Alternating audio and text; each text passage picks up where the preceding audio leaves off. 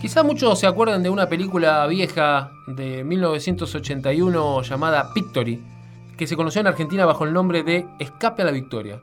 Si no le suena el nombre, por ahí sí le pueden sonar los actores.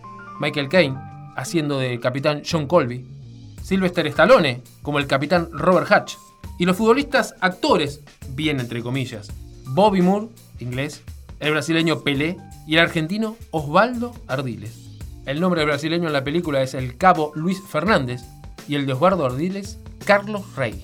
Hay una memorable jugada en un momento de, de Ardiles donde realiza un sombrero a un jugador contrario con una bicicleta impresionante.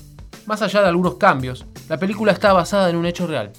El fútbol se había vuelto muy popular en la Unión Soviética, especialmente en Ucrania, en la década de 1930. El mejor equipo de Ucrania en esa época era el Dinamo de Kiev, que había sido fundado como resultado de la unión entre la policía y el ejército rojo.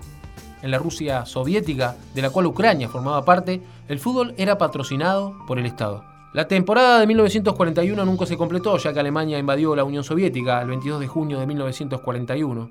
Varios jugadores del Dinamo de Kiev fueron reclutados y partieron al frente. Cuando los alemanes se acercaron a Kiev, los demás jugadores que quedaron en la ciudad fueron ayudados por la defensa civil de la ciudad. Varios de los jugadores del Dinamo de Kiev que sobrevivieron al ataque se convirtieron en prisioneros de guerra en los campos de concentración. En la panadería estatal número 3 de Kiev, donde eventualmente se reunían los jugadores, exjugadores que buscaban trabajo en la ocupada Kiev, se encontraba también Jordi Kordif, un fanático del Dinamo de Kiev que se le ocurrió la idea de formar un equipo de fútbol de la panadería. En 1942, Trusevich, que había sido arquero del Dinamo de Kiev, empezó a buscar ahí en la ciudad a sus antiguos compañeros de equipo. En las siguientes semanas, el FC Star estaba integrado ya por 8 jugadores del Dinamo de Kiev y 3 jugadores del Lokomotiv de Kiev. El 7 de julio de 1942, el FC Star jugó su primer partido en la liga local. El primer oponente fue Rook, el FC Star ganó por 7 a 2 a pesar de estar mal alimentados y mal equipados. Durante 1942, el Fútbol Club Star logró ganar varios partidos con equipos de guarniciones militares y logró ganarlos a todos. Por repasar algunos, le ganó 6 a 2 a la guarnición húngara, luego en una revancha le ganó por otra goleada igual, a los rumanos, a la guarnición rumana le ganó 11 a 0, a los trabajadores del ferrocarril le ganaron 9 a 1, al PGS de Alemania 6 a 0, al Wall de Hungría 5 a 1 y 3 a 2 y al Flackel de Alemania 5 a 3. La administración alemana tomó conciencia de que las victorias del Fútbol Club Star podrían inspirar a los ucranianos y disminuir la moral de las tropas del eje. Decidieron entonces hacer un partido. El equipo Flacket, que ya había sido derrotado por 5 a 3, pidió la revancha, la cual fue fijada para el 9 de agosto en el estadio Zenit. Un oficial de las SS fue nombrado árbitro el FC Star era consciente de que el arbitraje estaba parcializado en contra de ellos. Muchas fuentes anónimas advirtieron al Club Star de un posible castigo si no perdían contra los alemanes. A pesar de eso, el equipo decidió jugar como siempre. También obviamente se negaron a dar el saludo nazi a sus oponentes antes del partido. Como preveían los jugadores, el árbitro hizo caso omiso a las faltas del equipo de Flakel.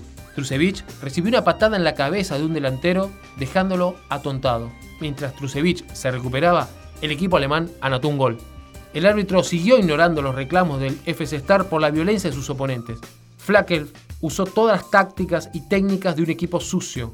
A pesar de todo, el Fútbol Club Star anotó un gol de tiro libre por Kuzmenko. Luego anotaron Goncharenko, que puso el 3 a 1, y se fueron al descanso. Al final del partido, el Fútbol Club Star se encontraba en una posición muy favorable de 5 a 3. Klimenko tomó la pelota, siguió su camino, pasó al defensor, pasó al arquero, entonces, en lugar de patear la pelota al arco, se dio vuelta y la lanzó al público. El árbitro de la CSS sopló el silbato final antes de cumplirse los 90 minutos de juego. 5 a 3 fue el resultado. Una semana después, el 16 de agosto, el FC Star venció nuevamente a Rook, esta vez por 8 a 0. Poco después, un número de jugadores del Fútbol Club Star fueron arrestados y torturados por la Gestapo supuestamente por ser miembros de la NKVD. El Dinamo como club había sido financiado por la policía.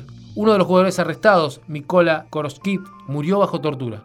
El resto fue enviado a los campos de concentración de Siret, donde Kuzmenko, Klimenko, Kel y Trusevich, el arquero, fueron después asesinados en febrero de 1943.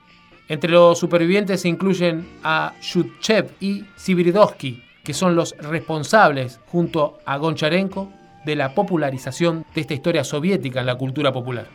El Partido de la Muerte llamó la atención del público en 1958 después de que Petro Severov publicó su artículo El último duelo en un periódico local de Kiev.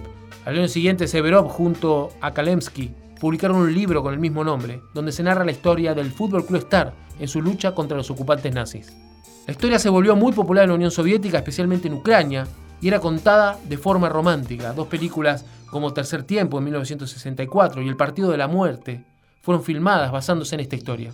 Hay un monumento en el estadio Zenit de Kiev que representa a los jugadores de ese partido.